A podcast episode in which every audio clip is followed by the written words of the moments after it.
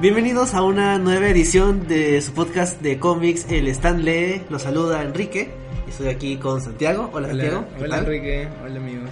¿Cómo están? Estamos aquí después de no tanto tiempo. Hemos No. vuelto a 15 días. Sí, como debería ser. Como debería ser.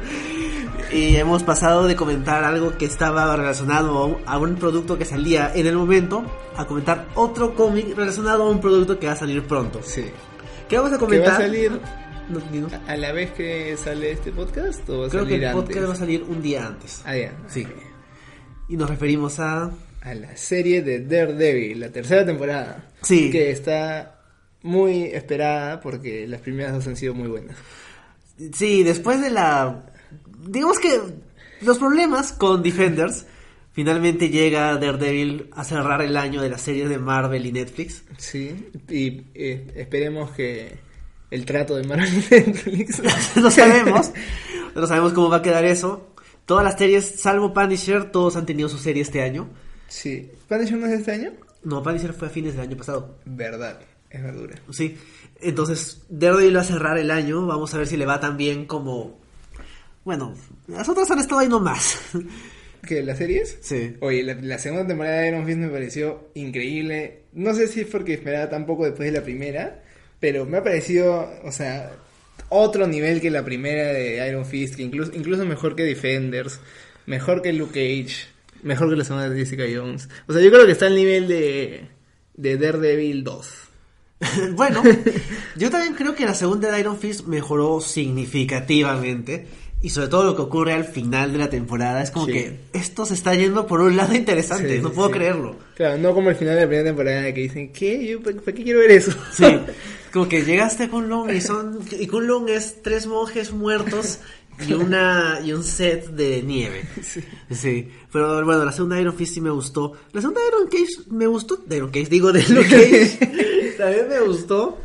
Y la segunda Jessica Jones sí no me gustó. Pues a mí tampoco. La de Luke Cage me pareció que está al, al nivel de la primera. O sea, sí me gustó algunas cosas, pero otras cosas me pareció que igual la hacían larga, igual que la primera y... Creo que la ventaja es que Iron Fist no la hizo larga, son 10 episodios. Claro. Le quitaron Sí. 3 episodios. Sí, sí, mejor, mejor. Sí, no sé si la tercera de Daredevil será igual 10 o serán 13. Pucha. Ojalá sean 10. ¿Sí?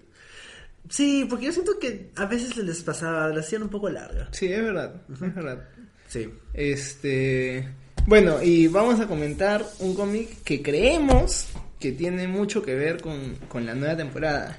Primero, por, por una cosa clara que es este que la que Defenders terminó con Matt Murdock tirado en una cama con monjas alrededor, vendado. Sí. Y esa es una viñeta de este cómic, que es, no sé si lo hemos comentado, es Daredevil Born Again. Sí. Daredevil Este- Born Again, que es, como mencionabas, se había tisteado al final de Defenders. Y de hecho, en las entrevistas que han hecho después de eh, cuando estaban preparando la tercera temporada, decían como que sí, de todos modos había inspirado la temporada. Sí, sí, sí. No es una adaptación, ¿no? Claro. pero sí está basada un poquito en, en, la, en, en este cómic, que es un cómic un poco antiguo, es de fines de los 80, mediados de los 80. Sí, sí, 80 y algo. A ver, es. Porque yo tengo acá esta edición, Ah, yo tengo un trade antiguo que es de lo que, que tiene una, acá una pequeña dedicatoria de Frank Miller al artista David Mazzucchelli, que es del 87. Debe Y- ser por ahí, pucha, no, en mi edición no sale, qué raro. Yo acá también tengo 87 en la en las palabras del editor, en el copyright. Creo que es del 80 y tantos. Vamos a ver qué dice Wikipedia. Wikipedia dice que es del 86. Sí, 86, acá también ya lo encontré en edición. Sí. Sí. Bueno, Este- el cómic es escrito por Frank Miller. Es la primera vez que hablamos de un cómic suyo, ¿no? Creo que sí, que es una eminencia de los, de los cómics. ¿ah? Sí. El tipo a la fecha está bastante rayado. Sí, está loquito. Sí, pero aquí todavía estaba como que ya casi en el límite. Sí. Este. Y bueno, no- yo, yo no, he, no he visto. Han salido un montón de teasers y de trailers y de avances y de sneak peeks de la siguiente temporada. Y yo he dejado de verlos porque. Porque me ha pasado que a veces ya me muestran todo lo interesante en los teasers y ya no hay mucho en la temporada. Entonces, no, o sea, espero esta temporada con ansias, pero quiero disfrutarla toda. Entonces no quiero, no quiero spoilearme cosas. Pero de los que sí he visto, los primeros que salieron, ya pinta bastante como que sí va a ir por esta línea de este cómic. Además, O sea, bueno, ya comentaremos a profundidad, pero todo, creo que la premisa de este cómic es que Daredevil desaparece y reaparece. Y sabemos que, y bueno, y la gente cree que está muerto, desaparecido, no sé qué, él y Matt Murdock. Igual es en, en termina así Defenders y en las series hemos visto, en las series este año hemos visto que que todo el mundo extraña a Matt Murdock y no está ahí, está muerto. Asumen que está muerto, sí. Sí.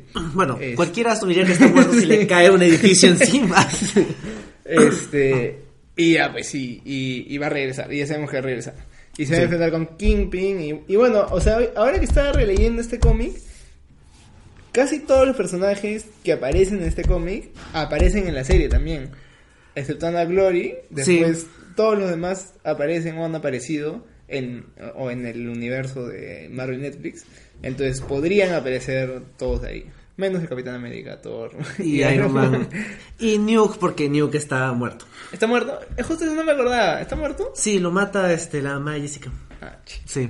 Eso, no me gustó de la segunda temporada. Sí, pues. Pero, o sea, el cómic es, digamos que ya, ya Frank Miller había trabajado en Daredevil, había pasado Sí. por su run clásico de, creo que son como 30 números, que dejó huella en Daredevil, Claro. luego se fue, y de ahí como que Daredevil siguió existiendo, existía nomás, y lugo alguien, no sé cómo habrá sido el proceso en Marvel, dijo, Oye, si llamamos a Frank Miller para... lo, lo necesitamos otra vez. Para revivir a, Frank- a, a Daredevil, y eso fue lo que hizo.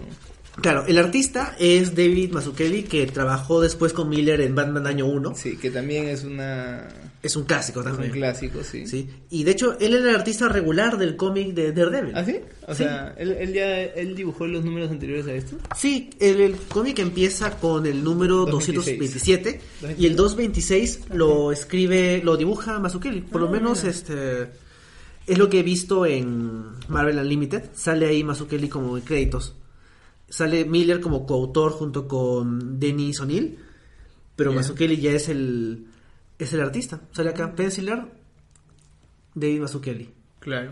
Y bueno, bueno, Frank Miller también antes se había encargado de Daredevil como del todo, ¿no? Porque lo, lo había escrito y dibujado también. Porque Daredevil también dibuja. Este Daredevil, Frank Miller también dibuja. También dibujó, dibujó este, este arco de Wolverine con Chris Claremont, que Sí. es muy bueno. Sí, sí, sí. Este, y ya bueno, ese es el cómic que vamos a comentar ahora. Este, como dijimos, es escrito por Frank Miller, dibujado por David Mazzucchelli. Y bueno, los, los personajes que aparecen son Matt Murdock Daredevil. Todos, todos, Y- o sea, como decías, tiene todos los personajes que salen en la serie Sí, de Netflix. Que son todos los personajes clásicos. De- Después, o sea, después de estos, creo que nadie ha formado parte del mito de Daredevil como ellos. Fácil Stick, Stick falta. Los únicos tres que faltan son Electra, Stick y Bullseye. Claro. Que es raro, o sea, de hecho, bueno, Electra estaba viva para esta época y Stick estaba muerto. Sí, ya estaba muerto. Y este, Bullseye estaba todavía parapléjico. Ah, así que supongo que por eso no sale. Claro. Pero eh, de hecho son los únicos que faltan. Yo tengo esta portada de esta edición de los 80, donde sale como que un vidral este de, de catedral, y salen todos personajes secundarios, y realmente Ah, son sí, todos. no me he dado cuenta de eso. He visto esa portada mil veces, me parecía y me he dado cuenta que había personajes en los vitrales. Claro, sale Foggy con este Glory, sale Capitán América, el policía, la enfermera, Nuke, eh, Ben Urich, su esposa, hasta sale Torque con su traje de Papá Noel Sí. y Gladiador y el Kingpin abajo. O sea, Ah, es... ese Kingpin. Sí. Se está comiendo gente. Se está comiendo. bueno, así es el Kingpin. O sea, no es así por este cuestión genética.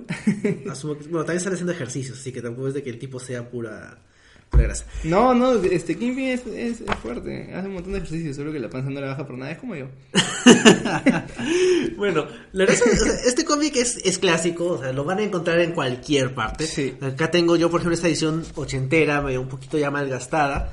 Y por ejemplo, tú tienes la versión de Salvat. Sí, yo de hecho, este es uno de los cómics que me quería comprar hace tiempo, tiempo, tiempo. Pero este le comentaba a Enrique justo antes de comenzar a grabar que hay otro cómic que se llama Daredevil Reborn. Y yo no sabía cuál era cuál y cuál era el que me tenía que comprar. Este, y sabía que era el de, la- el de la portada del- de los vitrales de iglesia. Y dije, ya bueno, cuando lo vea lo compraré. Pero cada vez que lo encontraba y decía renacido o vuelto a nacer, o no sé, me daba miedo de comprarme uno que no era, entonces no me lo compraba. Y, y ya hace unos años salió la edición con Salvat, que costaba además 40 soles. Y, Tú debes acordar de tu, de tu Ah, sí, que sí, tengo que sí, y, y bueno, dije, ya bueno, este, averigué bien qué fue el que quería y me lo compré. Entonces acá tenemos la edición de Salvat que como digo me costó 40 soles, este, y es en castellano. Y Enrique tiene una edición de... ¿Quién imprime eso? Marvel. Sí, ¿Quién- o sea, quién- es- este es un trade ochentero. O sea, acá sale que costó 8.95 dólares americanos de los 80, Ah, que debe ser como 30 dólares actuales. Bueno, y hoy, día, hoy en día lo pueden encontrar igual en, en Amazon a 13 dólares 59. El, Sí. Bueno, el precio original es 19.99, pero está con rebaja. Así que aprovechen. Sí, o sea, yo siempre he querido comprar el, tre- el hardcover de Marvel. Eh, tiene esos hardcovers que son de color negro, que viene Sí, con su sí, tapa para polvo. Pero me da un poco de pena porque ese es uno de los primeros cómics que me compré con Ah, mi plata. Me lo compré con mi sueldo cuando comencé a practicar. Y es una edición ochentera, es antigua, el papel es más básico. Se nota, tiene acá una carta, una carta de Ralph Macchio, no el Karate Kid, sino el editor de Marvel. Escucha, ahora cuando estaba leyendo editor yo decía Ralph Macchio, Ralph Macchio, Ralph Macchio. ¿no es ¿Por qué te sonaba? Sí. No es el actor. El actor tenía, no sé, 20 en esa época. Pero él era un editor de Marvel. Y, es una carta básicamente presentando el cómic. Y al final tiene una pequeña, una carta de, de Frank Miller sobre Mazzucchelli diciendo como que me ha dicho que va a escribir sus propios cómics. Este, estoy seguro, o sea, préstenle, pónganle ojo a su, a lo- a su trabajo. Y es gracioso porque Mazzucchelli no escribió cómics sino hasta como que 20 años después. escribió hasta Josh Polip que todo el mundo dice que es muy bueno. Entonces, de hecho, acá hay mucha gente talentosa. Sí, sí, sí.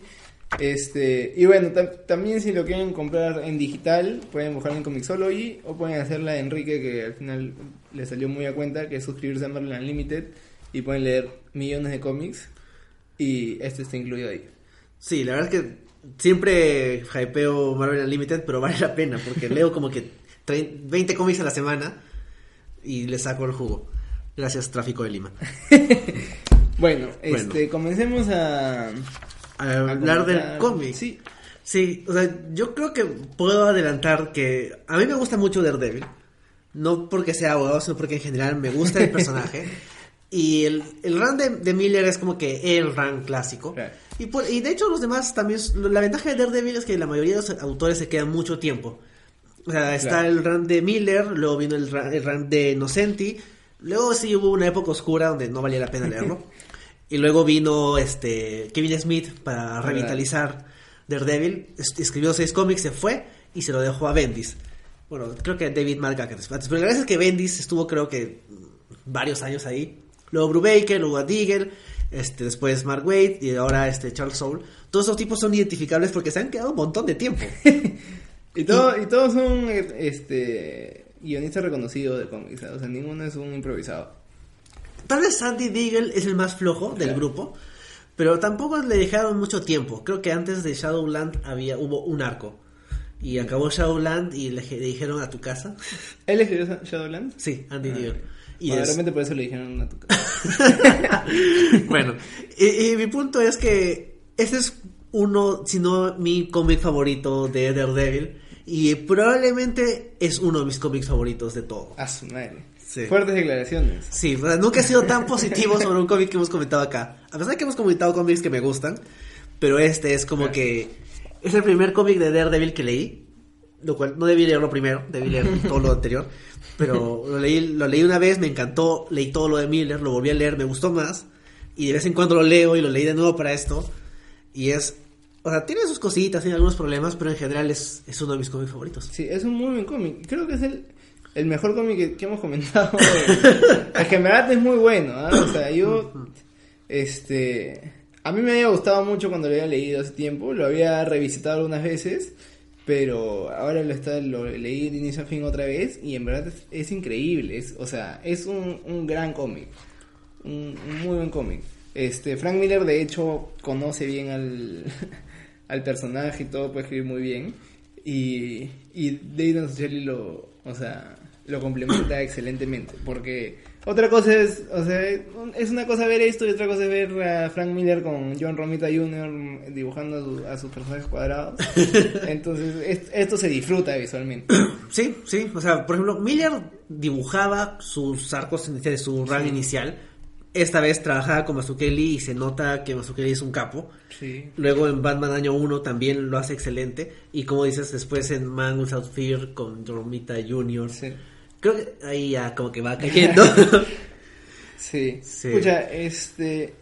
Yo me acuerdo cuando, cuando planteamos este podcast con Enrique, dijimos ya, pero no hay que comentar como los, los cómics así que todo el mundo comenta, como Watchmen, o como V de Vendetta, o como todo eso que son, o sea, que ya todo el mundo sabe que son buenos, man, entonces ¿por qué Claro. lo vamos a comentar? Y ahora es la primera vez que estamos comentando algo de Frank Miller, que es pucha, un, un maestro. Hemos comentado cosas de, con las que hemos estado, de hecho, sí, este, felizmente sorprendidos. Pero esto es otro level. Esto, es- esto es, o sea, como digo, es el mejor cómic que, que hemos comentado en el Stanley hasta la fecha, me parece. Sí, es verdad. O sea, supongo que en algún momento cuando salga la película de Batman que van a hacer, comentaremos año 1 Sí. y le hará la pelea. Y fácil por ahí otros cómics que también son muy buenos.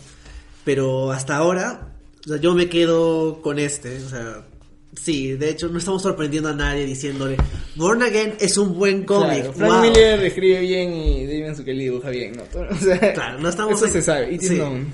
Pero, o sea, igual vale la pena comentarlo porque por algo es tan reconocido. Sí, exacto. Bueno, no sé Eh, si es que queremos adelantar un poquito de qué trata, porque hemos hablado un montón de, Sí. de adjetivos sin decir qué cosa es Daredevil Born Again. Bueno, este, les, les comento de una vez a la, a la gente que le gusta este, la serie y que les gusta el personaje de, de Karen Page, que se van a llevar una sorpresa un poco dura. Sí, Y es cierto. Creo que habiendo dicho eso, podemos comenzar con los spoilers. Igual, si les si, le- si quieren seguir amando a Karen Page, quédense con la serie nomás. No lean ese cómic, no nos escuchen. O no, igual, o sea, el personaje, yo creo que eso le da otra dimensión al personaje. Y que es válido y que después también, o sea, establece un precedente para lo que escribirá después Kevin Smith, Kevin Smith en, De Eh, Guardian Devil. en, claro, en, en Guardian Devil y, y bueno, y después lo que, bueno, ya. Este, Sí, todo hasta- lo que pasa después, ahí, sí, que, ahí. que es importante. sí. Este, pero bueno, ya, con spoilers, ¿quieres decirlo tú? La premisa es básicamente, eh, hace como que 20 años anteriores a este cómic, Karen Page, que era novia de Daredevil, dijo, bueno, me voy a Los Ángeles a probar suerte. Sí, Adiós. A ser actriz de la nada. Sí. no sé si de la nada, no No recuerdo si es que tenía esos intereses en actuar, pero se va a Los Ángeles y pasa lo que me imagino que debe pasar mucho en Los Ángeles, que es de que no le va bien Claro. y termina volviéndose adicta. No especifican a qué, pero es adicta a drogas, imagino Sí. heroína porque se Se inyecta. inyecta, sí. Y, es, y poco a poco comienza a depender más de las drogas y no encuentra trabajo, así que comienza a actuar en películas pornográficas. Sí. Y Pero no sé si creo que las películas pornográficas llegaron antes que las drogas, ¿eh? O puede ser al mismo tiempo. También. Lo que pasa es que, claro, quería ser actriz, no conseguía buenos papeles, era como Penny. No conseguía buenos papeles, entonces este, trabajaba en cualquier cosa que le dieran. Y ya al final, cualquier cosa que le dieran era película porno, ¿no? Y sí, yo supongo que por ahí es que comenzó a, a drogarse también para Olvidar. escapar de su realidad. Porque ella no, Que no lo recomendamos. Sí, de hecho no es una forma saludable, digamos. y creo que de alguna forma le va yendo, hace muchas producciones y termina en México, Sí. en el norte de México, viviendo ahí como que trabajando, drogándose sin hacer mucho y ya no tiene plata Claro. para seguir drogándose, pero tiene información y la información es muy valiosa y le se la vende a un tipo y le dice yo sé quién es Daredevil. Se lo pone en un sobre y ese sobre llega a manos del Kingpin Así es. que ve, se da cuenta que Daredevil es Matt Murdock y luego seis meses después comienza, bueno, más bien que o sea, poco a poco comienza a destruir la vida de Matt Sí. Murdock sin que él se dé cuenta. Claro, o sea, claro, porque además le, le llega de golpe. Solo Sí. que, o sea, Kingpin siendo tan calculador y paciente y todo, o sea, hace todo un plan para mandarlo al infierno en una. Sí, o sea, le- o sea, más allá de cosas simples como le cierran las cuentas, lo audita la agencia tributaria americana, le cortan la luz, cosas así más sencillas, ya se mete directamente con su carrera. Claro. Un policía que era un personaje secundario de los cómics de Miller, testifica diciendo que él ha falsificado evidencia para Matt Murdock, con lo cual le quitan la licencia de ejercer derecho y se juntan todas las cosas y Matt ya no sabe qué hacer con su vida. Claro. Y pa' colmo, ah no, sí, porque también, también lo destruye como Daredevil, ¿no? O eso es después. No, eso es después. Ah, o sea, y además, este, para eso Matt tenía como novia una chica, una fotógrafa irlandesa que se llamaba este Gloriana o algo. y después como que, bueno, esto no, tiene tanto que ver con Kingpin, pero comienza a sospechar que Foggy está con ella. Claro, entonces también comienza a sospechar que todo el mundo trabaja para Kingpin, que ya no puede confiar en nadie. Sí. Y finalmente el Kingpin decide explotar su casa. Sí. Y así acaba el primer número. Y de hecho, o sea, me gusta mucho cómo acaba el primer número porque es... O sea, Matt Murdock no se da cuenta qué está pasando por 20 páginas. Y luego cuando el Kingpin destruye su casa, o sea, Matt Murdock se decía Claro. como... Se, se da cuenta, Ah, tío, todo tiene sentido. claro, esto lo ha hecho un matón y, y tiene que haber sido el Kingpin. Ah, es- eres tú. Este, pero ah, me parece chévere esto y Claudia también dije, ah, mira, qué, qué interesante est- esta reflexión que dice, fue un buen trabajo Kingpin, no deberías haberlo firmado. Claro, ahí te das O cuenta sea, que es el... Matt dice, bueno, Kingpin se ha equivocado, ya fue, porque ya sé que es él, entonces ahora voy a ir a, a, a buscarlo, a, a encararme de él, ¿no? Sí. El problema es de que de ahí esa es una muy mala decisión porque desde que encara al Kingpin, o sea, si la vida de Matt Murdock estaba mal, los, los siguientes tres números es literalmente tirar, mandarlo al infierno. Sí, pucha, este, no literalmente, no como a The Punisher. Cierto, sí. Este, claro, lo, lo que se está olvidando Matt es que es lo calculador que es Kingpin, entonces él ya está preparado, él lo hace a propósito para que vaya a buscarlo y está totalmente preparado para, para vencerlo cuando lo hace. Entonces, simplemente no puede contra él y Kingpin, este, bueno, ahí pensaba matarlo y, y hace todo para matarlo, pero él no confiaba en que, en que Daredevil no se rinde. Y, y bueno, y pudo salir de esa situación, entonces se quedó como que... nunca, nunca apareció un cadáver de Matt Murdock o de Daredevil. Entonces ahí ya Kingpin dice, ah, sigue vivo. Sí. Y bueno, y después es, pucha, Un montón de cosas del camino de Matt Murdock a redimirse. Ahí ya entra el tema de la serie, de, cómo, de lo que hemos visto en Defenders, de que termina con las monjas, que lo curan. Y, y en paralelo, Karen está tratando de regresar a Estados Unidos. ah, sí. porque siente que la única que lo puede proteger es, es, es- es Matt. Porque el Kingpin había mandado a matar a todos los que habían intervenido en este traspaso de información de Sí. quién era Daredevil. Sí, pues, y claro, Y- a y- ella también iban a llegar a matarla. Sí. Es más, le estaban persiguiendo unos asesinos en México y por eso tenía que salir de ahí. Claro, y además otro, otro, otro arco en paralelo es Ben Urich, periodista que es, digamos que parte significativa del cast secundario de Daredevil, que está investigando esta supuesta, estos supuestos crímenes que se le imputaban a Matt Murdock. Claro, porque él sabía que él, él sabía que, que no era posible que Matt Murdock fuera así como lo pintaban, ¿no? Claro. Foy también, y Foy trató de defenderlo y todo, pero no sirvió de mucho lo que lo que hizo en la corte porque, o sea, del juez para arriba todos eran corruptos. Sí, además Foggy es como que es medio inútil. Sí. Es- pero, o sea, yo creo que está incluso bien escrito acá porque ahí Matt ya se había distanciado un poco de Foggy. Y bueno, Foggy, algo que sí es como que una característica de él es que tiene debilidad por las mujeres.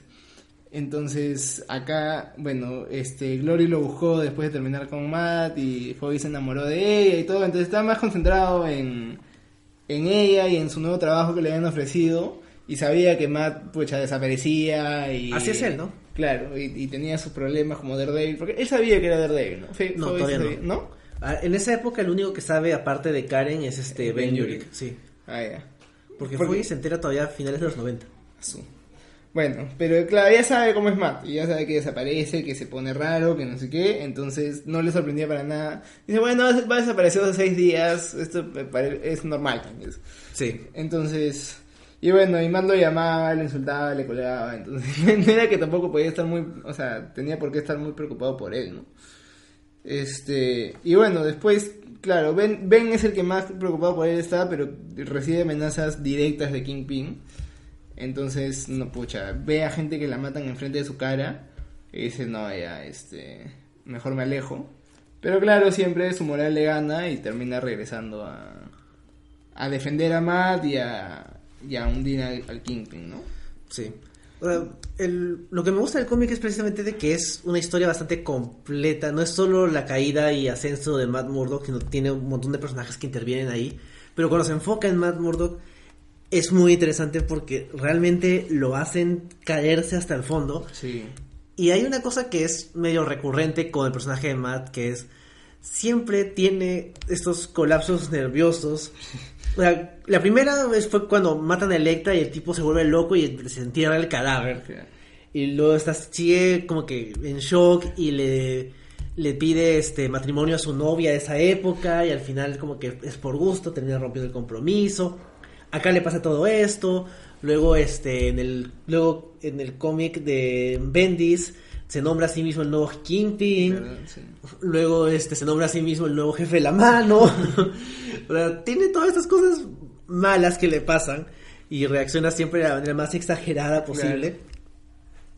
Y Es me- más, o sea, Ben ya es consciente de todo eso, porque dice, o sea, ya sí, a a veces se, se vuelve un poco, un poco, no sé, nerviosito y hace locuras, pero ya como que ahora sí, ahora sí está como que, o sea, está en una situación que, que- que- de la que no va a poder salir, algo así. Claro, o sea, y lo, me gusta bastante el arte de Mazzucchelli porque cuando tiene que enfatizar lo terrible que le va a Matt Murdock, el tipo es muy bueno. O sea, por ejemplo, esta escena inicial del tercer número, donde está Matt tirado en un basural con otros indigentes, o por ejemplo, simplemente la expresión cada vez más desesperada de Matt a lo largo de las páginas, a medida que se va, va perdiéndolo todo.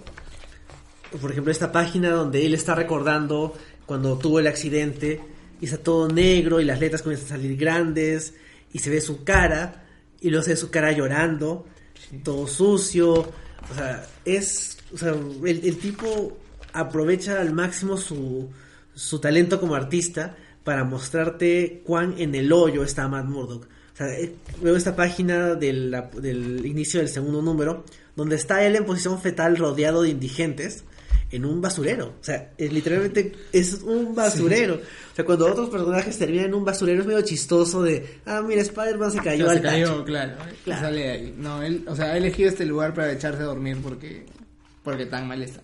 Sí. Y Pucha, yo ahora que estaba leyendo esto, sí, ala, o sea, qué tal capacidad de narrar de estos patas. Porque, claro, el cómic está, claro, la idea es una viñeta en que hay un personaje y un, un globo o, o algo que dice lo que está pasando. Y acá es, que tiene mucho sentido además con que se haya quedado eh, ciego, es una viñeta larga al costado y después un, dos, tres, cuatro, cinco, seis, siete viñetas Ujú. en negro con texto nomás. Entonces dice, "Ah, concéntrate en lo que está diciendo. Y es, o sea, y te concentras como, como Matt Murdock se está concentrando en, esa- en, en ese momento, no en lo que puede ver, sino en todo lo demás. Entonces, pucha, eh, y, y, y cómo salen las letras después en, en, bueno, en rosado, en rojo, este, su papá, que son como, que invaden todo el espacio, pucha, es, es increíble, o sea, como, como dice Enrique, la, la- el arte es de Dave Mazzucchelli y bueno, también lo propuesto por Frank Miller, porque Frank Miller tiene, tiene historial de, de romper bastante con los esquemas de, del cómic, que simplemente viñeta, siguiente viñeta, siguiente viñeta, este, es, pucha, lo hace un cómic bastante interesante de, leer y que, que podría quedarse uno horas analizándolo porque tiene un montón de cosas, pucha, ahí- me acuerdo hay uno en que Ben Yuri que está hablando por teléfono y todo está todo, Ah, todo sí. sale mal a su alrededor y dicen palabras que coinciden con lo, con lo que le está pasando. Sí, pucha, que me van a matar o porque no he entregado el trabajo a tiempo. Pucha, ya este es mi último momento, ya no queda tiempo, y no sé qué. Y de la nada su cara se pone toda roja cuando escucha que están matando a alguien al otro lado del teléfono. Es, es increíble, es alucinante. Sí, o sea, toda esa secuencia que es Ben Yurik hablando por teléfono con el policía que quiere confesar que, que le han pagado para que mienta, está, claro, comienzan a hablar cosas normales de la redacción y luego la gente comienza a decir como que voy a matar a este tipo, o, o sea, cosas así exageradas del diálogo normal, porque a uno claro. que eventualmente se le, se le pasa a un, oye, te voy a matar si no haces Claro, esto. Así, yo, pucha madre, me, me quiero morir o, está- o, o ya, ya fui. O... Exacto. Y luego es como si fuera una cámara que se va acercando a la cara de Ben Yuri, como está su, su, su mirada congelada. Sea, su mirada queda congelada en, los siguientes, en las siguientes tres páginas. En la misma posición, esa cara súper cuadrada. Y como dices, en un punto, cuando ya está escuchando cómo lo matan a este policía, su cara simplemente está roja. Y ahí acaba, o sea, es... Claro. El, el tipo es, es un capo, o sea, e- es, una pena que Mazzucchelli dibujó varios cómics, pero al final el tipo ya dedicó a otras cosas. Pero, y, a- y me gusta este Batman Año 1, pero creo que acá le dan más espacio Sí, a, a hacer... acá, acá tiene mucho más. Sobre todo es más colorido, porque Batman Año 1 creo que tiene dos colores. Sí, es, marrón y crema. Sí, Este, es verdad. No, sí, acá, pucha, yo creo que han explotado mucho más a los... También de repente porque son siete números, ¿sabes? Bueno, Sí. uno son cuatro. Es verdad. Pero tienen un montón de explot- para explotar, o sea, tanto Frank Miller como David Mazzucchelli. Y lo chévere, lo, también lo que me gusta de este cómic es que no es como que, ah, ya, todo le salió mal a Matt Murdock y se levantó y le ganó, sino es recontra gradual el descenso cuando toca fondo, o sea, porque claro, al comienzo ya parece que todo está mal. El primer el, el, el final del primer cómic ya perdió su trabajo, ya este ya no tiene amigos, ya no tiene novia, ya no tiene casa, todo está mal. Y pasan cuatro, cuatro números y las cosas si- simplemente van yendo peor. Y tú dices, ¿qué viste? ¿Cómo, ¿Cómo pueden empeorar las cosas cuando crees que ya no hay más abajo? Sigue cayendo el personaje y sigue cayendo y sigue cayendo. Y en verdad ya es un punto en que dices, no sé cómo va a salir de acá. Entonces yo creo que eso es, o sea, un, un clímax bastante, o sea, bastante poderoso. Porque ya dice, bueno, ya, o sea, ya fue, ya no hay esperanza para el personaje, no sé cómo de acá. Y no es que se, no es que le pasa algo, ya al toque, al toque sale y dice, y se pone al frente, y porque encuentra la evidencia para culpar al, al Kingpin, sino que su ascenso también es recontra gradual. Y así como Kingpin había esperado meses para destruirlo, él también se recupera, se queda como perfil bajo y poco a poco se va recuperando, va entrenando, se va curando. Pero trabaja como cocinero en un en restaurante. restaurante malo. Este, bueno, restablece su relación con, con Karen que ya había llegado en su road trip lleno de sexo y drogas a- de regreso a Nueva York. Este, y, y ya como que parece que todo va a ir bien al personaje, pero Kingpin le sigue mandando este ataques. Claro, y de hecho, o sea, esa insistencia, esa obsesión de Kingpin por destruir a Daredevil también es interesante porque sus, sus matones de segundo nivel Claro. se lo reclaman. Sí, estamos no, ya. perdiendo tiempo en este abogado que a nadie le importa cuando tenemos que manejar este imperio criminal. Y al final, bueno, le pasa factura al Kingpin porque si lo hubiera dejado haciendo más, Claro. se hubiera ahorrado todo el tema. Y por ejemplo, me, me gusta esto que mencionas de que el ascenso de Daredevil también le cuesta, porque no se arregla. O sea, el personaje usa su traje rojo, al principio lo usa una vez, Sí. y luego no lo usa sino hasta el último número. Sí, pues. O sea, el último y el, o el penúltimo, que tiene esta, por, esta imagen final de capítulo que me encanta, que es de Daredevil Sí, completamente de rojo, con con, el, fuego con el fuego atrás. Sí, es bravaza esa imagen. Sí. Bravaza. O sea, que es. o sea, ahí recién reaparece, pero el resto podría no ser un cómic de de Daredevil. O sea, es, Claro. es una Sí. historia de un tipo que lo pierde todo. Sí, sí, sí. Y, y yo también como que decía, para que estos pequeños detalles que al final me importan un montón, decía, ¿cómo va a regresar a ser Daredevil? O sea, si ni siquiera tiene su traje, o sea, le han quitado todo, no tiene dónde vivir. También hay una cosa que me confundía después, que es dónde estaba viviendo.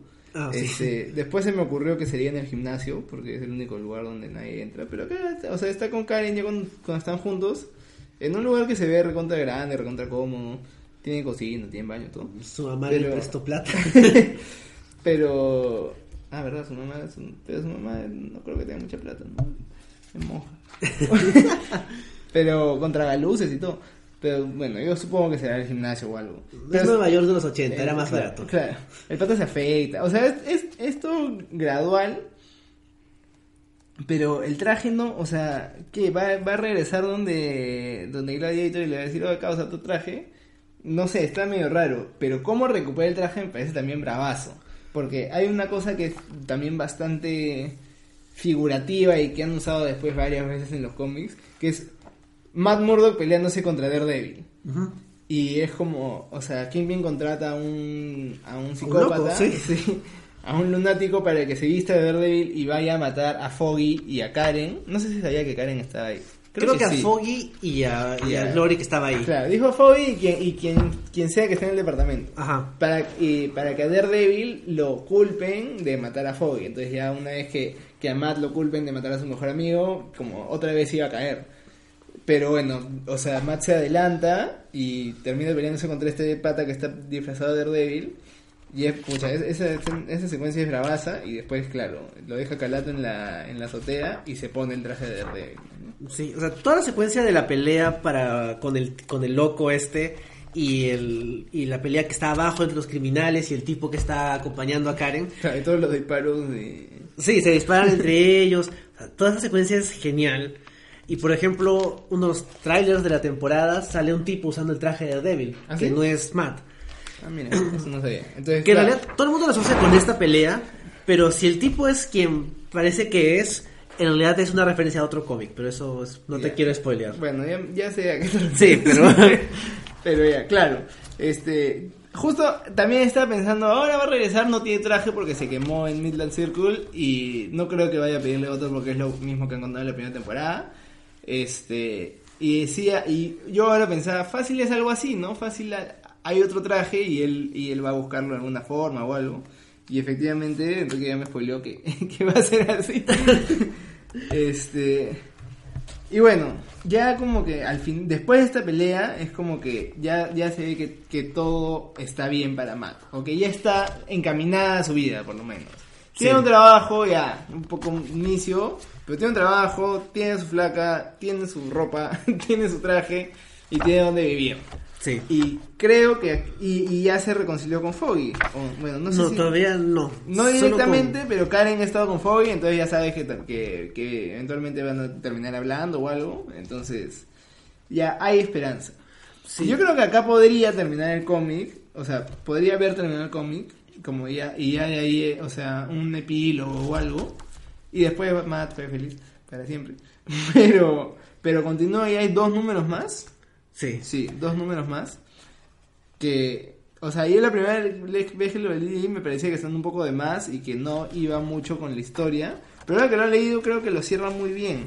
De hecho, o sea, estaba leyendo en Wikipedia que originalmente el arco Born Again acaba en este número, o sea, acaba en es. esta pelea con el tipo en el traje de Daredevil y esta página, o sea, me gusta bastante este- esta página de Karen y Matt abrazándose en la nieve Sí. con la este, jeringa con heroína ahí en el suelo. Claro, acá podría salir fin, como... Claro. De hecho, esto, esto es un epílogo, es un resumen de cómo atrapan a todos los matones y Ben Urich como que diciendo que él va a seguir investigando y ahí acaba. Pero luego lo que sigue, que es también ya informalmente parte de Born Again, es como que un arco chiquito extra que como dices a veces siendo un poco raro, ¿no? Porque es de la nada pasamos de del ambiente más, más menos superheroico Claro. más de, de- de drama personal a Nuke matando personas en Centroamérica. claro. Este... Y sí, pues ya la- desde la portada se, se nota que es diferente y comienza con un pata con una, con una cara pintada, con una bandera pintada en la cara, que es la primera aparición de Nuke, dicho sea de paso. Sí, Este, pero, o sea, yo también, como digo, la primera vez me pareció un poco raro, y este personaje salió de la nada, pero ahora que lo estaba releyendo, este, Kingpin lo estaba pidiendo hace rato, hace como cuatro cómics que te- ya tráeme a a Nuke, tráeme a Nuke, no, que Nuke está ocupado, no, que está bombardeando Nicaragua, no, que ahorita está inestable, y por eso es que, por eso es que contrata al lunático para que se vista de Daredevil, porque su plan original era mandarle a Nuke y de así frente. terminarlo Claro. pero no llegaba, pues está atrapado en Centroamérica, matando gente. Sí, o sea, son como que tres páginas de Nuke matando gente en Centroamérica hasta que finalmente ya lo están mandando a Hell's Kitchen. Sí, Sí, o sea, y además, a pesar de que esos números se sienten, como dices, un poquito adicionales, igual son muy buenos. O sea, Sí. me gusta toda esta parte de cuando mandan a entrevistar a la enfermera, a esta, esta Ah, asesina sí. de Kingpin, y de la nada todo el mundo comienza a dispararse. sí. Es lo que hace, dije, uy, ya, ya murieron todos, ya murieron todos. Y bueno, al final Ben Yurik termina, bueno, Claro, Ben Urich mata. entre Glory y que toma una foto para que vean el poder de las cámaras. y, y Ben Yuri que, que agarra el arma, como terminan salvando el día, ¿no? Claro, Y, o sea, también es interesante ver cuán grande es el poder del Kingpin. Sí. O sea, tiene agentes, o sea, el- sus agentes están como que el conserje del Daily Bugle y, y los periodistas mismos. Sí. O sea, toda esa parte o sea, me, parece muy buena. Y luego ya viene todo el tema de, bueno, vamos a mandarlo a Nuke a destruir Hell's Kitchen. Y que, claro, com- como, dices, es ya un poco más una historia de ah, un supervillano ya no llega y Daredevil tiene que enfrentarse a él. Pero sigue bastante en la línea de, de Born Again. Este, por ejemplo, con, con la recuperación de Karen. Karen está este, pasando por el proceso de desintoxicación para dejar de, de, de ser drogadicta. Este, y todo eso sigue ahí. Matt sigue trabajando en, en el restaurante. Este, como, no sé si acá Es el chef, ¿no? Sí, no sé si acá es que decía eh, quería ir poco a poco. Ah, sí, ahí está. Pensé que tendría que ser mucho más paciente que esto, Kingpin. Pensé que tendría que esperar semanas para que te hubieras descuidado como hiciste con mi casa. Pero ya lo hiciste, man. Entonces, o sea, todavía faltaba ese cierre de Daredevil enfrentándose a Kingpin, que había sido el que lo había mandado a- al hoyo para cerrar en verdad el arco de Born Again. Entonces, acá recién, ya, claro, ese es el final de, de este número, del penúltimo número. Y claro, y ese es el que termina con, con la imagen de Daredevil saliendo del fuego, que es. Y ya el último número, este, que es el más, el más Marvel de todos. Me risa que el, el número dice, este número respe- respetuosamente dedicado Sí. a Jack Kirby. Y yo, claro, eso también me había olvidado. En la portada ya se ve como que Daredevil con el Capitán América contra Nuke o algo así. Sale el Capitán América, entonces ahí ya, como ya regresó al universo de Marvel, ¿me claro, ya, ya se recuperó, ya puede estar con los demás. sí. Este. Y, y, pucha, a mí me pareció que acá Frank Miller tenía, tenía ganas de escribir una historia de Capitán América. Ah, Porque, sí, o sea, es un, hay un montón, creo que hay más Cap- Capitán América que Daredevil en este número. Y, o sea, y es bien chévere porque, por la idea de patriotismo que tiene Capitán América en contraposición con la, con, con el fanatismo de, de Nuke. de Nuke y, y cómo a, a, a- Capitán América le molesta que haya gente así. Y en un momento piensa, pucha, sí, este, en verdad, la idea del suero que me convirtió en un superhéroe era que todos los soldados se pongan así y ganar la guerra en una y que no y que no dure años y que no muera tanta gente. Pero que se da cuenta, pucha, si le dan esto a cualquier gringo loco, después íbamos a tener terroristas por todas partes. Entonces mejor que solo se le dieran a Steve. ¿no? De hecho, o sea, como mencionabas, sí también se haciendo un poquito de excusa de Miller de yo también quiero escribir al Capitán América y creo que es la segunda vez que lo dejan. Hay otro cómic, un one shot, digamos, que también es sobre el Capitán América y que lo escribe Miller. Y realmente es un cómic súper, a pesar de que uno piensa, Frank Miller es un tipo súper amargado, que odia a todo el mundo, es, es un poco fascista y no le gustan los superhéroes, porque se nota en sus trabajos posteriores. Acá el tipo le encanta el Capitán América. O sea, literalmente la narración dice que es un soldado con una voz que podía mandar a un dios Dios, sí. y lo hace. O sea, como que... Y no me acuerdo, ah, cuando, hace tiempo leí un análisis del cómic y el Capitán América, de los tres Avengers que sale, el Capitán América es el único que sale ahí con la gente. Claro. Thor sale como que en sombra y Iron Man está parado como si fuera literalmente un robot. En cambio, el Capitán América carga Está a Glory, sí. habla con Nuke. Y luego tiene este discurso cuando está hablando con un general que básicamente le dice, oye, Claro. somos, somos equipo, no digas nada. Y, él él le dice que no soy es... leal a nadie. Claro, no es leal a nadie, es solo al sueño americano. Que es una cosa súper americana y un poquito cursi, pero es 100% Steve Rogers. O sea, Sí. yo me creo que Steve Rogers dice eso todo el tiempo. Y estoy en la expectativa de que en algún momento o sea, lo podrían haber metido en algún diálogo de Winter Soldier en la película. Sí. Sí. Y Esto también, esto, o sea, me pareció, y por eso me parece también que escribe muy bien el personaje, a este personaje de Capitán América, que se mete a hackear unas computadoras y dice, pucha madre, este, intenta no renegar, este, como un viejo en una computadora, porque, porque eso es lo que es, o sea, no entiende estas nuevas tecnologías, pero ya le mete, le mete nomás. Y, y sí, pues creo que este número es más, o sea, más Capitán América que Daredevil, pero claro, después de Daredevil, este, se mete porque el Capitán América es el que le está poniendo el padre a Nuke. Él es el que se lo está mochando y todo, y, y con él es que regresan a, a, a Hell's Kitchen, y ahí es que Daredevil los, los ve, los agarra y dice ya, me voy a llevar a este loco, y, y así es que en verdad cierra todo su, su, su arco, que es llevándolo al Daily Bugle y decirle ya, confiesa todo. bueno, Nuke ya estaba muerto. No está muerto, está moribundo. Sí, o sea, después ya, creo que, o sea, ya las últimas páginas son un epílogo Y aquí creo que flaquea un poquito el cómic porque es un epílogo muy rápido. Sí, Son como- dos páginas. Ahora me, me, me sorprendió porque...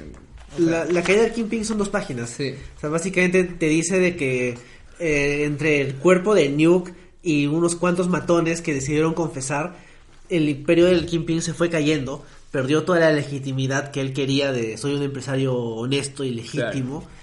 Y a pesar, y básicamente lo único que le queda es que al final Matt Murdock ya no puede ejercer. Pero creo que después de este cómic, no mucho después, otra vez está trabajando Sí. pro bono, pero igual ya, ya ejerce. Y el cómic acaba con una foto, digamos, final bonita de Matt y Karen caminando por Hell's Kitchen y Matt diciendo que vive en Hell's Kitchen y que hace lo mejor para mantenerlo limpio. Claro. Y eso es todo. Sí, y bueno, a mí me parece, claro, es que me parece un final abierto y creo que es porque esto es, es como parte de la numeración regular de Daredevil y no es una novela gráfica Claro. independiente. Sí. Entonces, si no, sí hubiera podido darle un fin más definitivo a Kingpin, pero acá yo creo que lo que quieren es que Kingpin regrese y Kingpin vuelva a tener una una aventura o algo y se vuelvan a enfrentar que ya, o sea, eso dice Frank Miller dice ya, bueno, para el siguiente que escriba nomás porque yo, yo, yo ya no Ya me rollo". voy. Sí, Me están llamando de DC. Claro. Este, pero claro, por eso me parece un, un final chévere considerando que es parte de la serie regular de Daredevil y no una novela independiente, ¿no? Una novela gráfica independiente. Claro, o sea, hay algunas cositas que al final continúan en el run de Agno Senti. Por ejemplo, hay una parte en que Foggy dice ha tenido una entrevista de trabajo, pero el sitio de trabajo se siente medio sospechoso Claro. y es porque Foggy termina trabajando para Kingpin Sí. y hay un arco en el que Matt defendiendo pro bono a, una, a unas personas perjudicadas por la empresa de Kingpin se enfrenta en juicio contra Foggy y después este todo este tema de que Karen y Matt están trabajando digamos que en apoyo a la comunidad cosas un poquito más más buenas es algo que continúa en ese run. Entonces, sí, como dices, como no es una historia independiente, tiene que tener un cierre un poquito abierto. Claro. Igual es un poco repentino, pero entiendo por qué tiene que ser así de, de amplio. Sí, pero sí, o sea, como digo, el Capitán América sale hasta tres páginas antes y de la nada ya es como que ah, ya Daredevil llega, como da el, el toque final y termina el cómic así.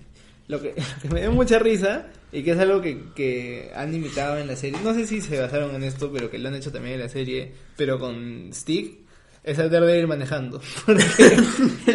Es lo máximo. Es lo máximo, porque por más que tenga sentidos aumentados y todo, está dentro de un carro, está lloviendo afuera, o sea, todas las cosas, este, dice el, el radar es inútil. Está cargando un tipo Este, moribundo. Claro, está cargando un tipo moribundo en un taxi robado, se choca, se pasa la luz roja, dice, está yendo el oeste, no, ahora está yendo el este, o sea, nadie lo puede seguir, está, o sea, es un ciego manejando, mañas. Y es muy chistoso. Yo me acuerdo, me acuerdo eso me dio risa en la, en la serie, es en la segunda temporada, creo. Que Stick maneja y también Sí. maneja como loco. eh.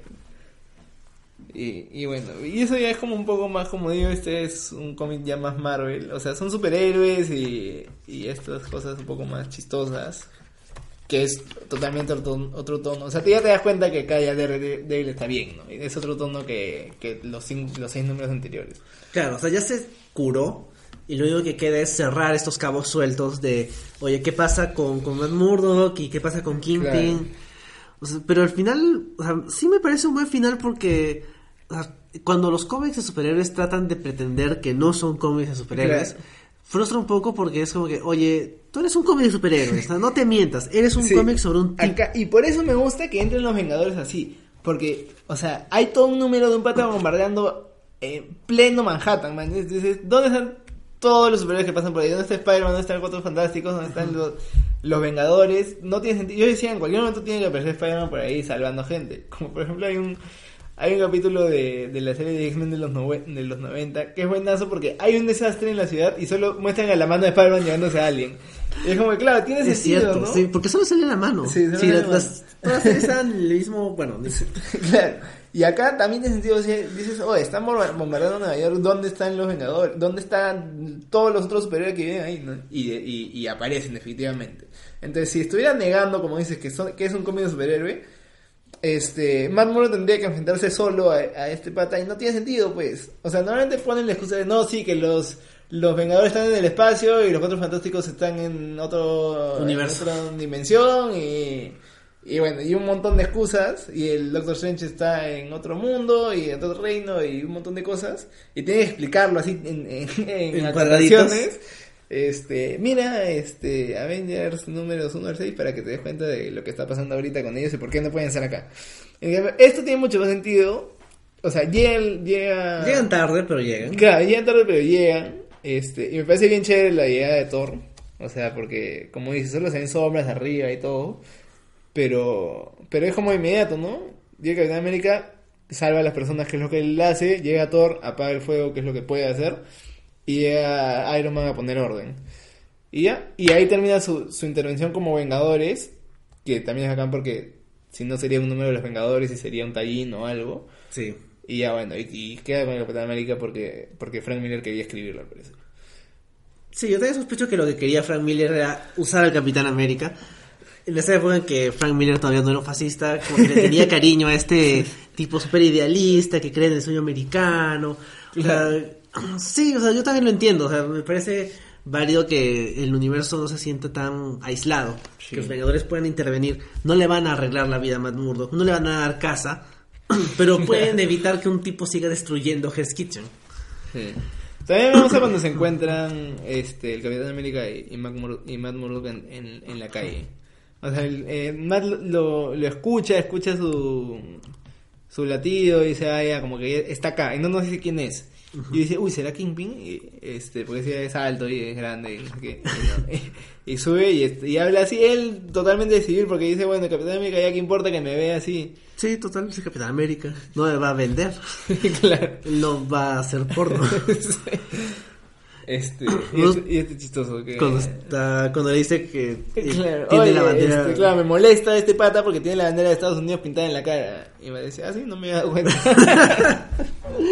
Bueno, tiene razón.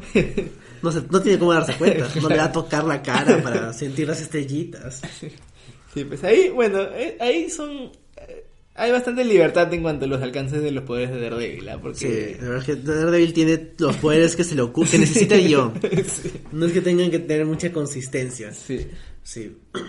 pero... O sea, además, o sea, otras cosas que el, el- el cómic obviamente está es parte del universo de Marvel y por ejemplo me gusta esta parte en que está hablando Ben Urich con JJ Jameson sí, donde, o sea, usualmente JJ es un tipo pesado, gritón, Claro. que maneja su periódico para sus fines personales, pero tiene esta escena muy buena que además está muy bien dibujada, de JJ sale en sombras. Sí, a mí me parece bravazo, a mí me parece, o sea, no sé, como, claro, como dice, siempre vemos esta, esta imagen un poco más caricaturesca de este pata malo, porque, claro, para Spider-Man es como un villano, o sea, para Sí. Peter Parker es un antagonista, pero acá es, es el jefe de Ben Urich y, y el papel que cumple es totalmente diferente y, y te demuestra por qué él es el, el jefe, ¿no?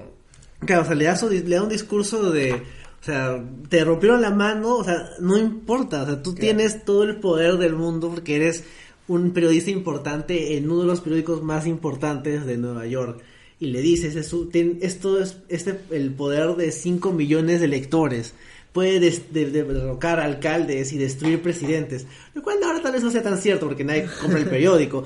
Pero, o sea, es, es raro ver a, a JJ de una forma tan favorable, sobre Claro. todo periodísticamente. Sí. O sea, puede ser bueno en momentos, le importa a su hijo, su papá, su esposa, pero en cuanto a periodismo no lo vemos muy seguido Claro. siendo correcto. Claro, siempre, o sea, normalmente es como que lo que le conviene a él que... Es que bueno, acá él también tiene todo un rollo de por qué odia a los superhéroes y todo, pero, pero acá ya vemos otra dimensión que no es, no tiene nada que ver con superhéroes y por eso no se pone en ese plan, sino es, o sea, hay, hay alguien que está haciendo algo sospechoso y tú tienes una pista, entonces tu deber es seguir esa pista y... Y, y acá no habla de vender copias y nada, man. es- Claro, no, habla- no es vender periódicos. Claro, no habla de la responsabilidad social del comunicador.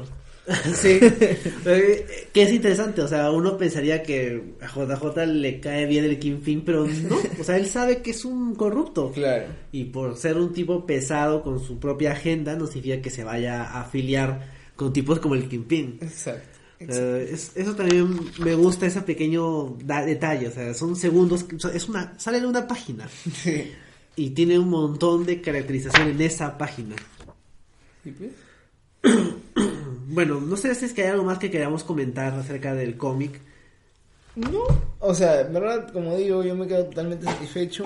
Hay algunas cosas que, que o sea, igual me saltaron, como en todo, no, tampoco es un cómic perfecto, ¿no?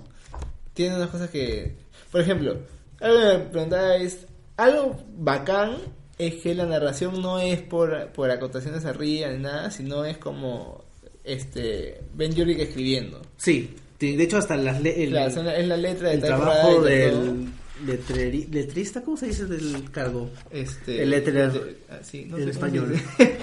¿Cómo sale ahí? Por acá sale, bueno, en inglés sale letterer, pero no sé si es que en español tiene un nombre Eh, no, no lo han puesto. porque no lo han puesto. ¿Cómo se llama? Joe Rosen. No lo han puesto. No lo han puesto. Creo que tampoco sabían cómo traducirlo. Bueno, Sí. sí, oye, ¿verdad? Pero Porque- eso sale en otros cómics. ¿Cómo, cómo será? El... Bueno, ya. Bueno, el- y de hecho también, acá hablando de los créditos, los coloristas son Kristen Schill y Richmond Lewis. que- de hecho, el color es sí, súper importante. bastante importante. ¿eh? O Sí. sea, acá te das cuenta de lo importante que es y cuánto puede transmitir el color. Y es bien colorido este cómic, o sea, dentro es una historia sombría y todo, pero hay bastante color. Que algo de lo que podría aprender este la película de DC, las películas de DC. Sí, o Que sea, no, tienen, no tienen que ser este desaturadas para, para contar una historia oscura, ¿no? claro, o sea, me- sale la enfermera matando gente, pero los colores se notan, o sea, desde las, las- los ruiditos, los, los efectos onomatopédicos, o sea, es bien notorio, no sé, ah, no sé, no tiene que ser gris, Claro. estilo, sea, por ejemplo, Sin City, que siendo cómic, o sea, Sí. es intencionalmente sin color. Claro. Pero también esto puede ser igual de oscuro y ser así súper llamativo. Aquí hay un montón de púrpura, amarillo, Sí. naranja. Sí, son colores bien fuertes, bien fuertes. Sí. Este. Y. Y ya, no sé qué más iba a comentar. Ah, ya, que. Claro, ya. Entonces, ¿a quién le está escribiendo Ben Yuri? O sea, tú dices, ah, bueno, está escribiendo en alguna parte. No sabemos si está escribiendo. Hay, hay momentos en que está escribiendo las historias para el periódico, hay momentos en que está escribiendo como una carta. Este, y al final, o sea, escribe como específicamente a Matt Murdock o, o sobre Matt Murdock. Entonces, bueno, si alguien encuentra esto, esto que he escrito en su tiempo libre, este, va a ser lo mismo que, Que- que, Karen- que Karen que- haya vendido a, a Matt. Sí, es verdad. o sea, sí. Y otros detalles como, por ejemplo, este, como te digo, dónde está viviendo, por qué de la nada tiene una casa, que como digo, yo supongo que es el, que es el gimnasio, pero después no tiene mucho sentido porque porque está en una azotea y tiene tragaluz y todo, y el, y gimnasio según yo era en el, en el piso. Este, y, y bueno, ¿cómo, ¿por qué de la nada? A mí me gusta esa incorporación y todo, pero sí es un poco súbita. ¿Por qué de la nada hay una monja que es la mamá de Daredevil, este, que estaba ahí al costado todo el tiempo? ¿Y por qué recién ahorita aparece? O sea, Daredevil le ha ido mal antes, ¿no? Sí, o sea, justo lo recoge del gimnasio. Entonces significa que ella frecuenta el gimnasio a ver si es que algún día se aparece. claro, y se cae. y se siente mal. Sí. O sea, sí, es raro. Después, cómics posteriores han explicado por qué la ama de Daredevil Claro. se fue, Sí, sí. tenía un problema, algunos problemas de depresión postparto y todo eso, y se volvió monja. Y después en Diablo Guardián, como que se nota que tiene una relación más continua. Claro. Pero también es, es medio bonito que ella le dice como que no, no soy tu madre. Sí. Y él le dice, o sea, que se da cuenta que sí lo es. Claro.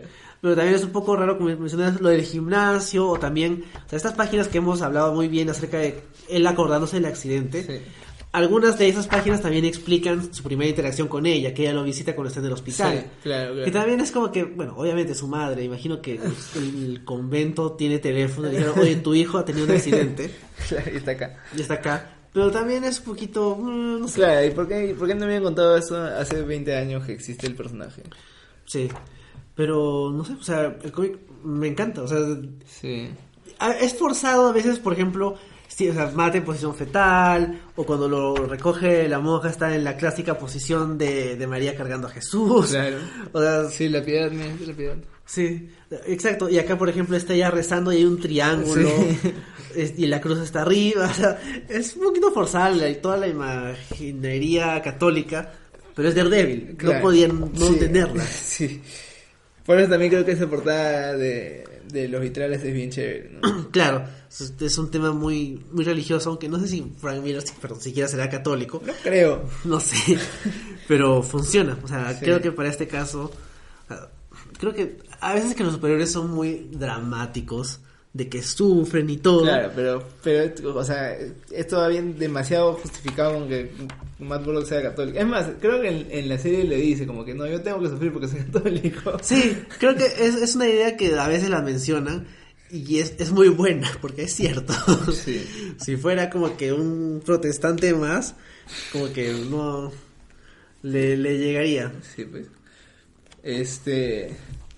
Bueno, no sé. No sé qué sea, más decir, o sea, Puntaje 8.5 de 10, no sé. No, no sé si tanto. ¿Tanto? No, yo creo que está bien. ¿Te o sea, más? Hasta nueve diría. Nueve, esos, nueve. O sea, el cómic me, me encanta, o sea, es, no es solo es un buen cómic así independiente, porque como dije, yo lo leí sin haber leído nada de Daredevil antes, y me gustó. Luego leí el run de Miller, y hay todos estos detallitos, eh, por ejemplo, el hecho de que el gladiador sea este sastre, Torque, eh, el Kingpin, bueno, el detective este Mangolis o como se llame, la relación con Ben Urich, todo eso suma del run de Miller y también con otros elementos que no los ha hecho Miller, como la relación con Karen, este, la relación con, con Glory y cosas nuevas para, para el canon de Claro. Daredevil, como el tema de su mamá y Nuke. O sea, es un montón de elementos que se juntan que tal vez no debería funcionar, pero funciona súper bien. Sí.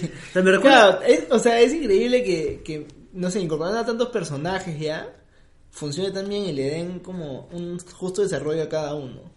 Sí, eh, de hecho, es un poquito, es bastante milleresco que Karen pase de ser una, Sí. quiero ser actriz, a, a- adicta a la heroína, actriz porno atrapada en México. Claro.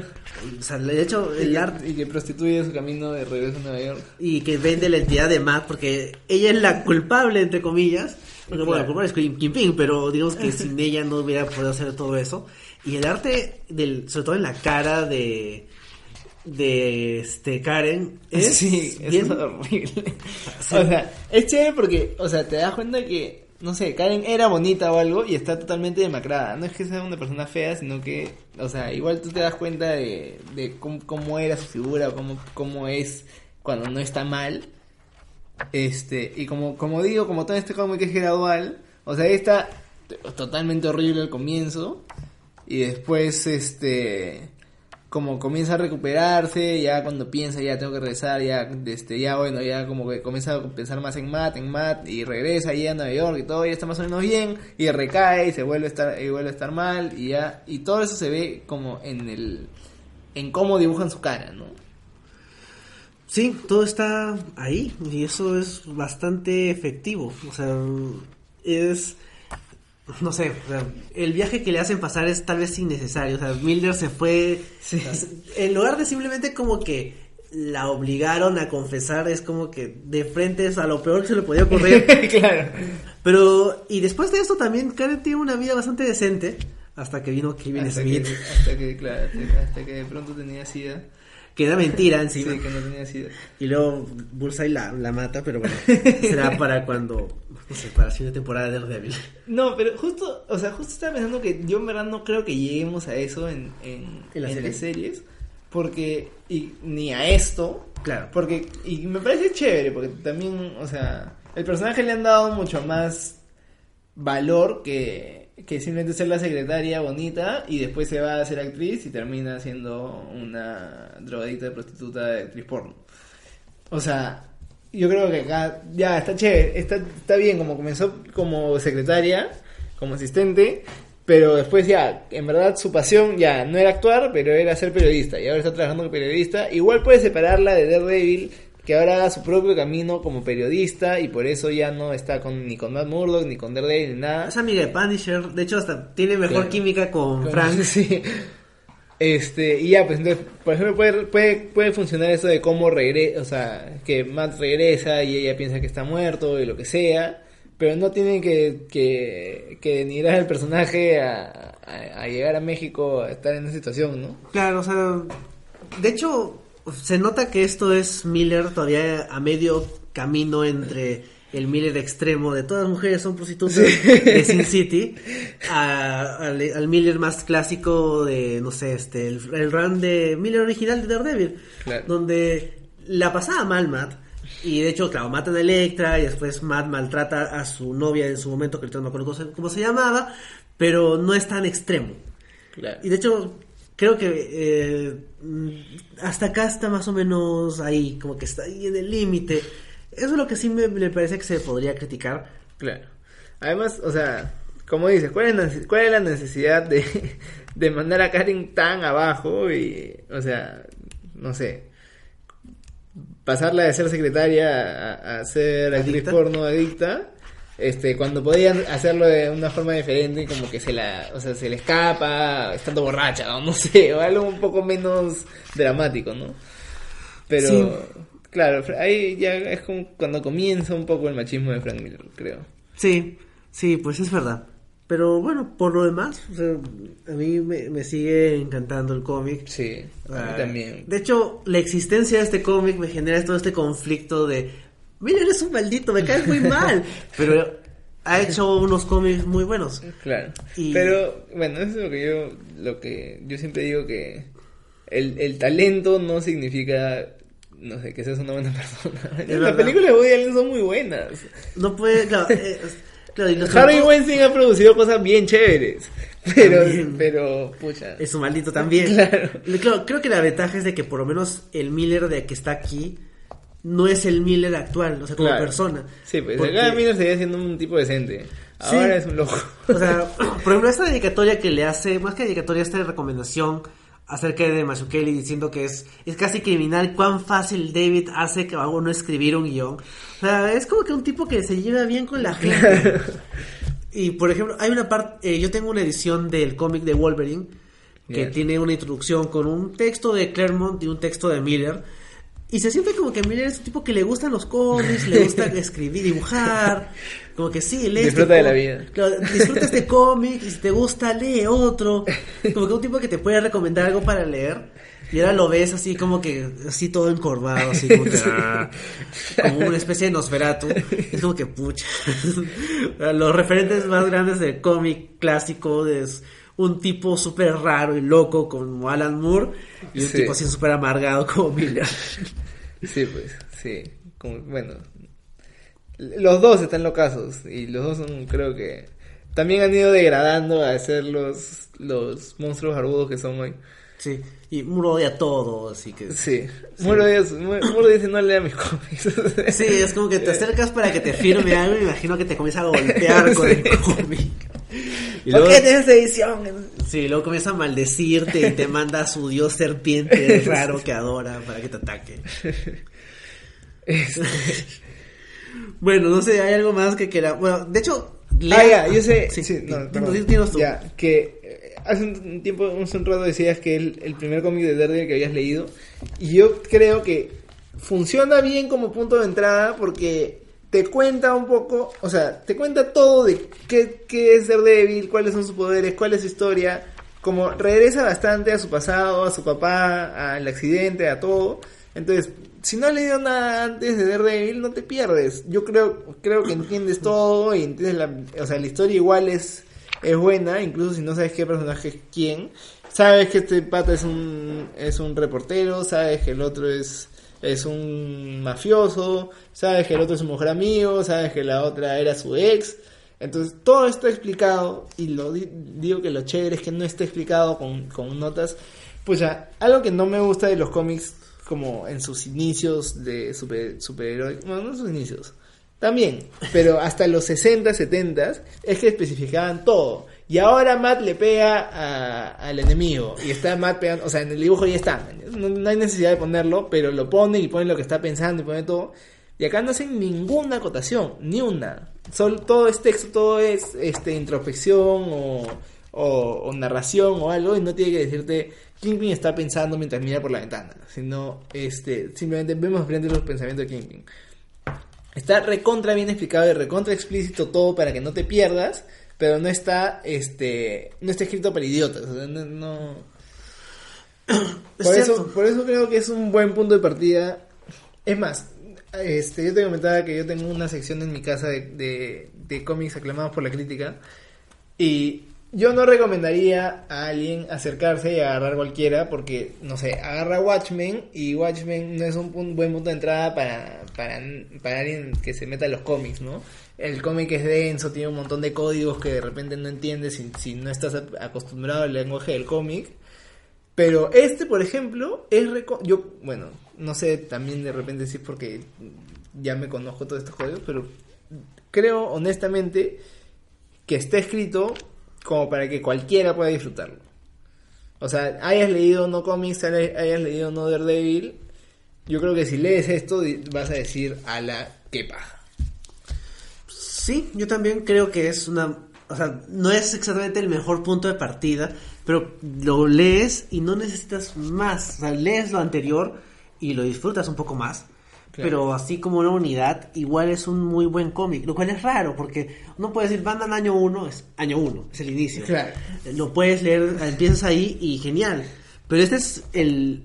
Como que el- la caída y el, el, el realce de un personaje. O sea, no es un punto de inicio. Claro. Es ya con está todo recontra desarrollado, pero como digo, o sea, alguien puede puede, puede entrar por ahí y, y lo va a entender y lo va a disfrutar y se va a enamorar del personaje. Sí, es verdad, de hecho, o sea, eso me pasó a mí, o sea, yo no había leído nada de Daredevil, o sea, mi único referente era que salió una vez en la caricatura de Spider-Man y, en la- y que existía una película con Ben Affleck. O sea, esos eran todos mis referentes. De hecho, yo me acuerdo clarito que cuando llegó el cómic, o sea, lo trajo el cartero y estaba haciendo un trabajo grupal, creo, y justo estábamos hablando de superhéroes y me acuerdo que un amigo se estaba burlando de, de la película de Ben Affleck. Decía, sí, hay una- esta película de un superhéroe, que es ciego. ¿Cómo hay una, cómo va a haber un superhéroe ciego? Y justo llega el cartero y es como que, ah, este es superhéroe. Pero, o sea, lo lees y es como que, no, este es un muy buen personaje, este es un muy buen artista, muy, bien- muy buen guionista. Y lo que quería, lo que quería llegar era que hay un montón de cómics de Daredevil. O sea, de hecho, es lo más recomendable es el run de Miller. Claro. Porque empieza. Claro, de entrada está todo el tema de Electra y todo el tema del Kingpin está desaparecido y el hueco que deja su, su ausencia. Y es. Digamos que no es tan sencillo de entrar, a diferencia de esto. Pero una vez de que ya, le- ya comienzas a entender un poco todo lo que viene y, los, y lees los 30 números, es excelente también. O sea, me gusta mucho este cómic, pero también dentro del run regular de Miller hay cómics muy buenos de Daredevil. um, Sobre todo el último, que es este en que juega ruleta rusa con Bullseye Ya. que es, es, es muy bueno. Y después, más reciente, el run de Bendis. Creo que Bendis genera ciertas reacciones entre el público. Maldito Bendis, escribes muy lento, no sirves para los equipos, ahora estás malogrando Superman. Sí. Pero dicen que ya, ya, ya arregló este, lo que había malogrado. ¿Lo de Lois? Sí. Ah, ya, está bien entonces. Pero cuando empieza con Daredevil, o sea, todo el run de Bendis con Daredevil es genial. O sea, el de Brubaker no me gusta tanto porque a él sí se le va la mano con todo eso oscuro, Claro. todo le sale mal, excepto el primer arco que tiene que de Daredevil en prisión, que ese sí me encanta. Pero de ahí pues, no me gusta tanto. Y Wade es como que más, más alegrón, más bonito. Pero no, no se siente como que una historia única tan continuada como en Bendis, que es todo el tema de. Uy, otra vez se sabe la identidad de Matt Murdock. sí, pero bueno, o sea, si es que tengo que recomendar algo, lean Miller y lean Bendis como introducción a Daredevil. Y ya como que nivel más avanzado, este, Nocenti y Wade. Claro. Bueno, buena recomendación, buena recomendación. Gracias, Enrique. De nada. Este, para que sepan anécdotas nomás de- del, del podcast del Stanley, yo conocí a Enrique conversando sobre Daredevil. ¿Sí? Sí. ¿Cuándo fue eso? Cuando te entrevisté para mi curso de... Es cierto, del curso. De... Ya no me acuerdo qué curso era, de métodos de investigación. claro, que nos reunimos por mi trabajo. sí, sí, sí, sí. Es verdad. No, todo es- se cierra el círculo. Sí. Bueno, con esa anécdota, este, terminamos el podcast. Este, qué raro, nunca, o sea, nunca habíamos sido tan positivos con un producto que habíamos comentado. Y sobre todo nunca había- nos, hab- nos habíamos tardado tanto en algo que nos haya gustado. Porque normalmente cuando nos gusta algo es como que sí, nos gustó, sí, todo chévere y, ya, y ahí termina. Sí, es cierto, son los más cortos. Sí, cuando tenemos que quejarnos de algo ahí es que nos, nos, Ahí nos. Sí. Pero acá, como dije, hay tantas cosas por analizar en este cómic que da para hablar por, por horas. O sea, si nos pudiéramos a- analizar cómic por cómic, haríamos toda una temporada del Stanley. Es cierto. Pero, pero por suerte no es el caso. Este, Tenemos que dormir. Sí. Y hoy mañana tengo que grabar. este, y ya no sé qué iba a decir. Pero, ah, ya, que, que nos ha gustado bastante. Este, que lo recomendamos bastante. Y que, de hecho, esperamos que incorporen bastante de estas cosas a, a la temporada, a la nueva temporada. Así que, si no, si todavía no ven la, la nueva temporada y quieren leer esto, pa- o sea, yo recomiendo que puede ser bacán. O incluso si ya la vieron, este, yo todavía no sé cómo es la temporada porque no la he visto, pero igual, este, recomiendo este cómic independientemente de, de todo, como digo, si, si es la primera vez que leen un cómic de Daredevil, este, y quieren empezar como con algo fuerte, comiencen por acá. Este, o si no, igual, pucha, es un cómic recontra bueno para todas las edades. No, no para todas No, las edades. sí.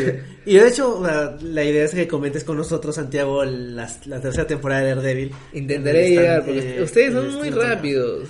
Creo ¿Qué que vamos a esperar, no, creo que no, no la comentaremos el, este domingo, luego de, de maratonear la serie, porque eso no es saludable, no lo recomendamos. Así que si la estamos comentando el siguiente domingo, estaremos otra vez hablando Ya. de Daredevil. Ojalá igual de positivos. Sí, ojalá, ojalá. Tengo fe. Ah, Yo también quiero creer.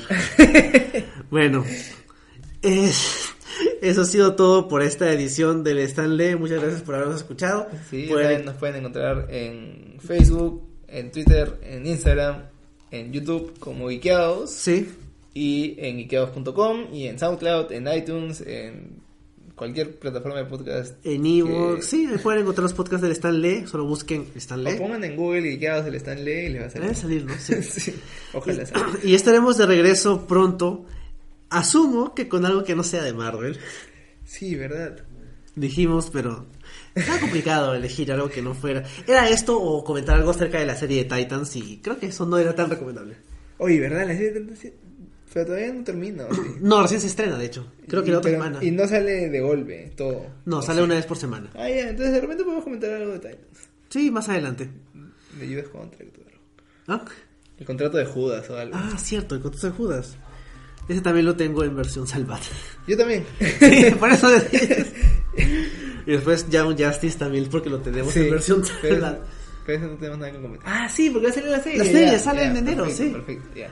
Y eh, tenemos programación para Ya- hasta ya- enero. y, de, y de DC, por, por si acaso. Sí, para y que también no... vamos a tener que comentar, no, no es que queramos, vamos a tener que comentar algo de Aquaman, así que en diciembre tendremos Aquaman. Sí, es verdad.